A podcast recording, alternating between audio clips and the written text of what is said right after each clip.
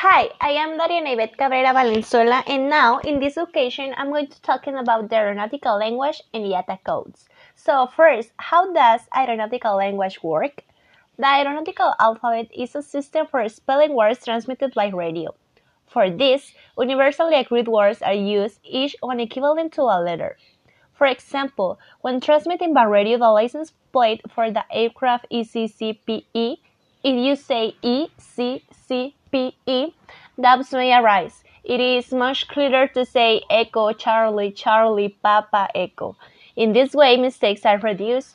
So the need for these alphabets arose with the invention of the telephone and radio telephony as a means of clearly identifying the letters and words that were broadcast by these devices.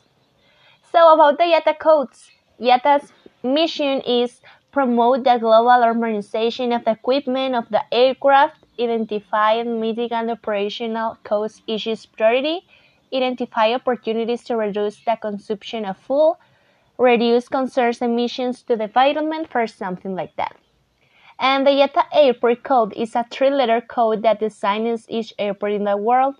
These codes are designed by the International Air Transport Association, the IATA.